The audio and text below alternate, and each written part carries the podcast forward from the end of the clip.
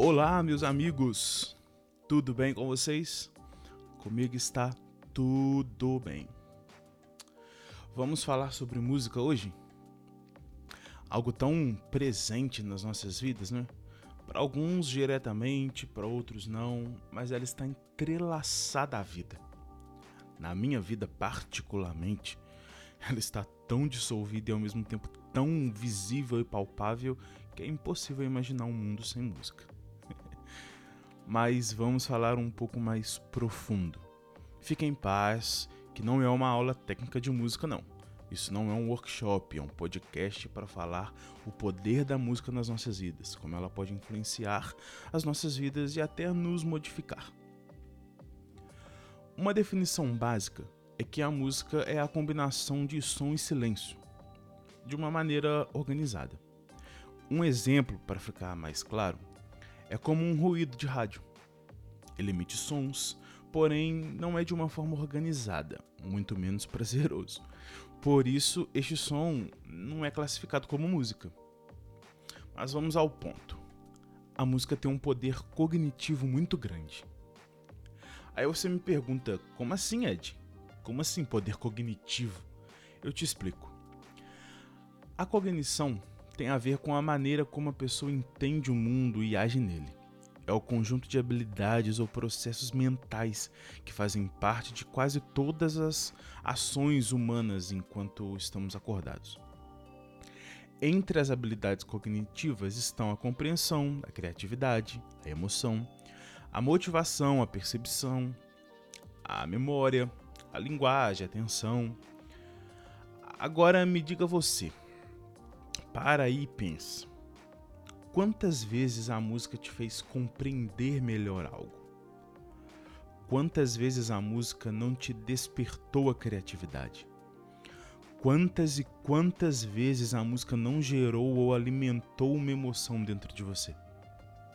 Quantas vezes a música não te trouxe percepção das coisas? E quantas vezes você não usou a música para memorizar algum conteúdo? Existe um ditado que diz que a música amansa as feras. Uma melodia simples é capaz de despertar suas emoções, trazer um sorriso para o seu rosto e fazer você esquecer por alguns momentos as preocupações do dia a dia. Um certo escritor e poeta disse que a arte da música é a que mais se aproxima das lágrimas e das recordações. A música não é um recurso que deve ser usado apenas para despertar nossos sentimentos, mas também para promover a aprendizagem e melhorar a memória.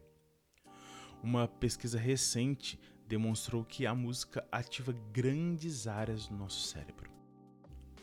Quando ouvimos uma música, as áreas auditiva, límbica e motora são ativadas, independentemente do estilo musical que ouvimos. Um compositor argentino disse que a música é uma coisa ampla, sem limites, sem fronteiras e sem barreiras. A música é um incentivo para o cérebro. A música é usada até mesmo como terapia, a chamada musicoterapia. As aplicações terapêuticas da música com o maior número de evidências científicas são estresse, tons calmos e alegres aliviam a tensão do dia a dia, e aplacam o nervosismo acumulado. Hipertensão. O coração tende a acompanhar as batidas da música. Se o ritmo for mais lento, a tendência é a pressão cair. Parkinson. Percussões bem demarcadas ajudam no tremor e na marcha. Autismo.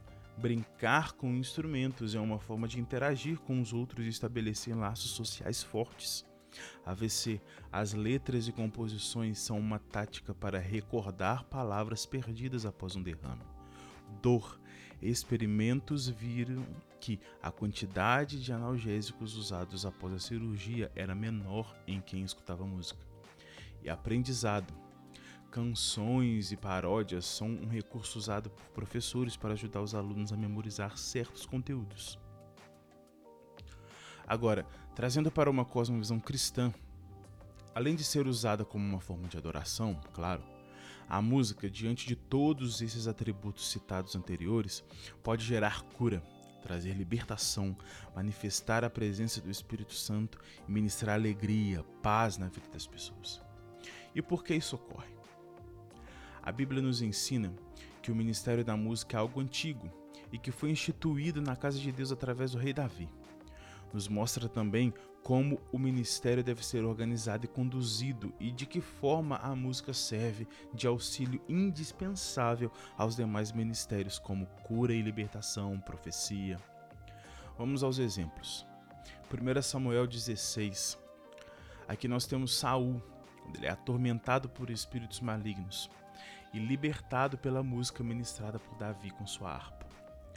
O ministério de música é aqui usado em seu aspecto libertador e curador, o que demonstra o seu grande poder e auxílio que presta ao ministério de cura e libertação. 1 Reis 3 e 4. Nessa passagem nós vemos Eliseu, que, embora fosse um grande profeta, pediu que o ministro de música viesse com a sua harpa tocar. Isso abriu espaço para o Espírito Santo inundar o profeta e levá-lo a profetizar a vitória do povo de Israel. 1 Crônicas 23, vemos a preocupação de Davi em separar quatro mil homens entre os levitas só para celebrarem o Senhor através da música. Quão poderosa é a música, não é mesmo? Música é expressão, é arte, é ciência, é também religião. O que seria do mundo sem a música? Um mundo sem música vai muito além do que apenas não ouvir aquele artista ou aquela música que você tanto ama. Pois cada área citada acima, como vimos, possui diversos exemplos que tornam impossível imaginar como seria um mundo sem música. Imaginar um mundo sem música requer questionar como teríamos chegado até aqui sem ela. Enquanto houver música, haverá mundo. Resumindo, podemos aprender aqui que a música pode mudar você, conscientizar você, ajudar você a lidar com, com questões, ajudar na memorização de conteúdos, de trazer sentimentos, emoções e, além disso, a música pode curar, libertar, alegrar a alma, trazer paz e manifestar a presença do Espírito Santo.